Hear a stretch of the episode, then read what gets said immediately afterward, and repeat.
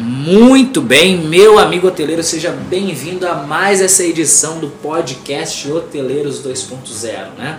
Para mim é um grande prazer estar aqui novamente falando com você sobre marketing para hotelaria e eu quero compartilhar algumas informações muito importantes sobre as nossas atividades dos últimos dias e sobre como você pode ser beneficiado com isso. Primeira questão que eu quero compartilhar é que no último mês nós tivemos um crescimento muito grande. Caso você não saiba, a nossa comunidade está crescendo cada dia mais e para mim isso me dá um orgulho muito grande de estar à frente desse projeto, né? de estar podendo compartilhar e estar gerando valor para a hotelaria. No último mês nós alcançamos aí uma média de 5 mil hoteleiros espalhados por todo o Brasil. Portanto, essa é uma conquista muito grande e a gente espera e estamos trabalhando para isso, para que nos próximos meses a gente possa alcançar ainda mais pessoas e levar essa informação de qualidade para ainda mais profissionais, certo? E o segundo ponto que eu quero compartilhar é que a partir de hoje, a partir deste episódio, a gente vai dar início agora a uma série de episódios mais curtos. Até agora nós gravamos dois episódios, esses episódios eles eram com uma média ali de 45, 50 minutos. Nós vamos continuar fazendo esses episódios também mais longos, porém nós vamos também fazer alguns episódios mais curtos, com dicas práticas, com né, dicas facilmente aplicáveis, coisas do dia a dia e que você pode ali no momento onde você está na academia, no momento onde você está fazendo sua caminhada, você pode ouvir e já aplicar rapidamente no seu negócio para ver o crescimento da, né, da sua propriedade, ok?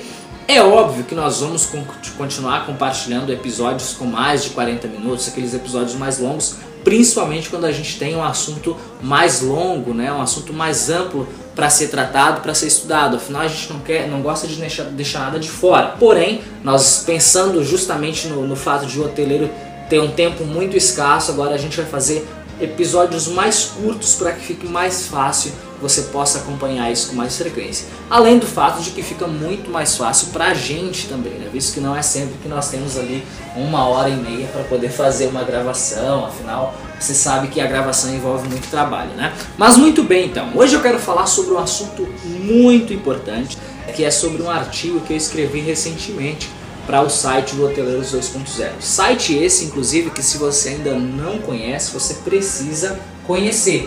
Entre aí através do seu celular, do seu computador, entre em hoteleiros20.com, hoteleiros20.com, certo? Onde você vai ver os nossos últimos artigos, as nossas últimas instruções que a gente tem passado, os conteúdos atualizados que a gente tem trabalhado junto ao Hoteleiros 2.0, certo? Que pode ajudar muito você na sua profissão, no seu dia a dia. Mas, como eu estava falando, voltando ao nosso ponto, eu, eu escrevi um artigo na semana passada falando sobre o seguinte tema: como ser mais persuasivo na sua central de reservas e aumentar as suas vendas. Esse foi o tema que eu escrevi.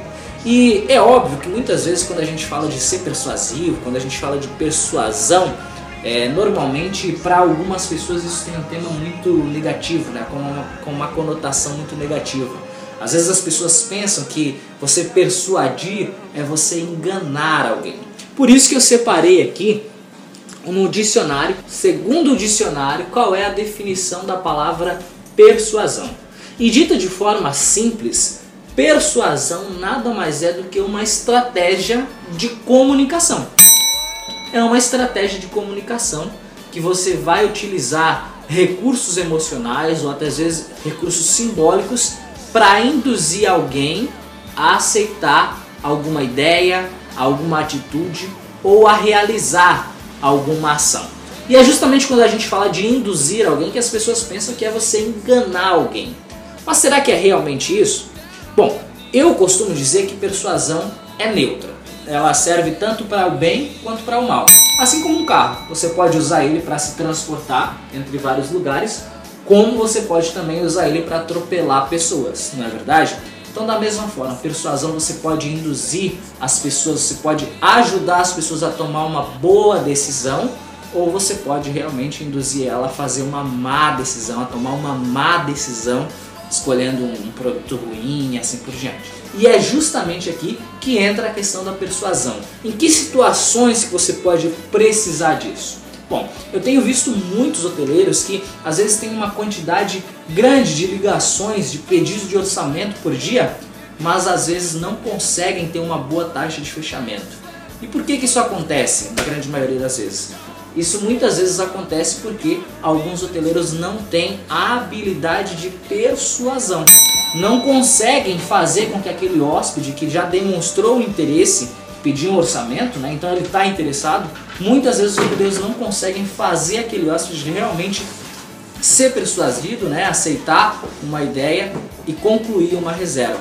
E é justamente nesse momento onde a gente precisa é, criar esses, esses vínculos de persuadir as pessoas. E é por isso que eu separei nesse artigo, é bom que você entre nele e você confira lá, eu separei três passos que você pode dar para ser mais persuasivo na sua central de reservas e aumentar as vendas do seu hotel, certo? Então, para que você possa extrair o máximo daquelas ligações de pedidos de orçamento, é importante que você siga esses três passos aqui e assim você vai conseguir, conseguir construir um resultado muito positivo, ok?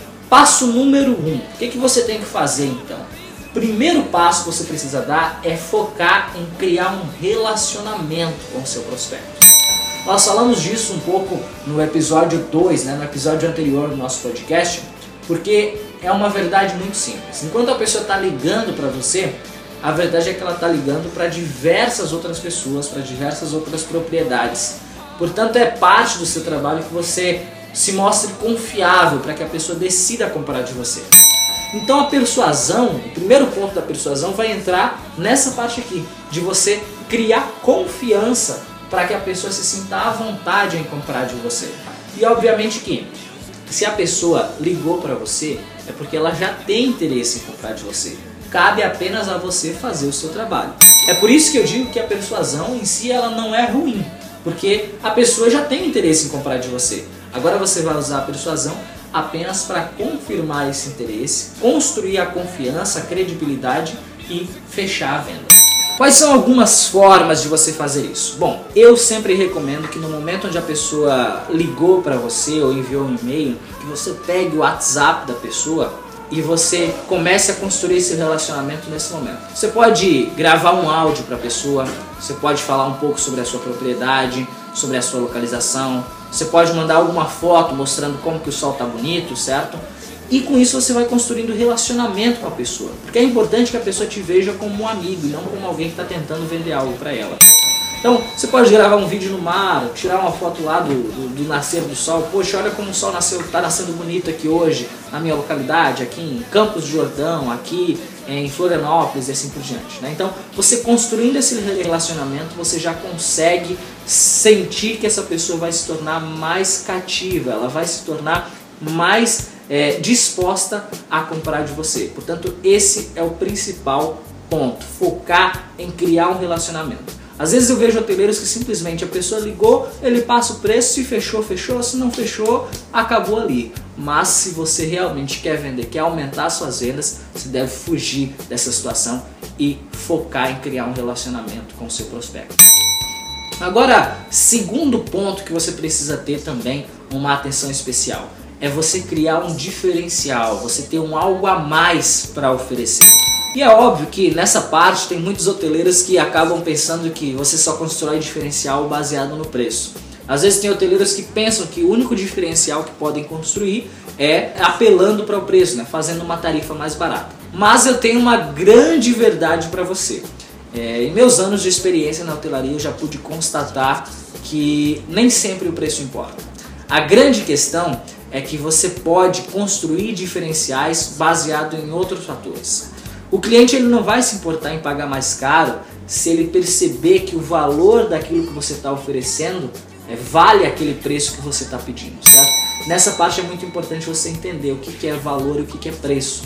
O preço é o que o cliente paga, mas o valor é o que você oferece. Então, se a pessoa perceber que o preço que você está propondo que ela pague é muito mais baixo do que o valor que você está oferecendo para ela, ou seja, o valor do que você oferece é muito mais alto do que o que você pede em troca, o preço que você cobra, ela não vai se importar de pagar mais caro por você, certo? Portanto, o diferencial que você pode é, estabelecer frente aos seus concorrentes nem sempre está no preço. E o que, que eu recomendo para você construir diferenciais? Você pode, por exemplo, dar um brinde para seus hóspedes. A partir do momento que a pessoa liga para você, consultando se tem disponibilidade, você pode falar: olha, senhora, nós temos sim disponibilidade. E junto para essa data específica a gente está dando um brinde para as pessoas que fizerem reserva com a gente. Estamos dando um brinde, um champanhe, um vinho, um almoço, um jantar num, num, restaurante próximo, um tour gastronômico e assim por diante para as pessoas que fizerem as reservas para esse período. Portanto, a pessoa ligou para você nesse momento e lembra, ela está ligando para diversos outros. Mas se você constrói seu diferencial aí, você já consegue ser mais persuasivo e essa pessoa vai ser muito mais disposta a fechar essa reserva com você, certo? Então é importante pensar nisso também. Terceira dica que eu posso te dar é você ter um bom USP. USP que vem da sigla em inglês chamada Unique Selling Proposition.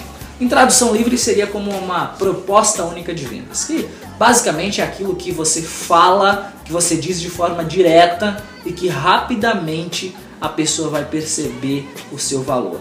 Aquilo que você vai falar ali rapidamente, mas que vai tornar o seu hotel, a sua pousada totalmente diferente de qualquer outra propriedade. E como é que você pode construir um, um, bom USP? Como é que você pode fazer isso? Você deve pensar naquilo que seus clientes mais amam na sua propriedade. A grande realidade é que nem sempre o que importa é o que. Nem sempre você vai construir um USP baseado no que você acha da sua propriedade, mas naquilo que os clientes acham da sua propriedade. E nessas horas, se você tem um bom USP, certo? No momento onde a pessoa ligou para você, se você fala ali seu diferencial de forma clara, você já consegue criar um ambiente persuasivo e obviamente que as pessoas já se sentem muito mais dispostas a fechar uma reserva com você ao invés de fechar com algum concorrente seu. Portanto, pense na sua proposta, no seu diferencial e construa um USP que ele faz, vai fazer parte do seu discurso toda vez que alguém ligar para você, toda vez que alguém pedir alguma informação, você falando isso, as pessoas vão se sentir mais dispostas a comprar de você. Pense nisso, pense nesses três passos e você já está com um bom caminho para construir uma central de reservas muito mais persuasiva, certo? Então, esse foi o episódio de hoje do podcast Hoteleiros 2.0. Eu espero que você tenha gostado e peço que você se mantenha conectado com o nosso podcast, certo? Que você assine o nosso podcast para receber todos os novos episódios. Entre no nosso site, é, assine a nossa newsletter e assim você vai, não, não vai perder nenhum conteúdo especial do Hoteleiros 2.0, tá bom? Eu fico por aqui e a gente se vê no próximo episódio. Até mais!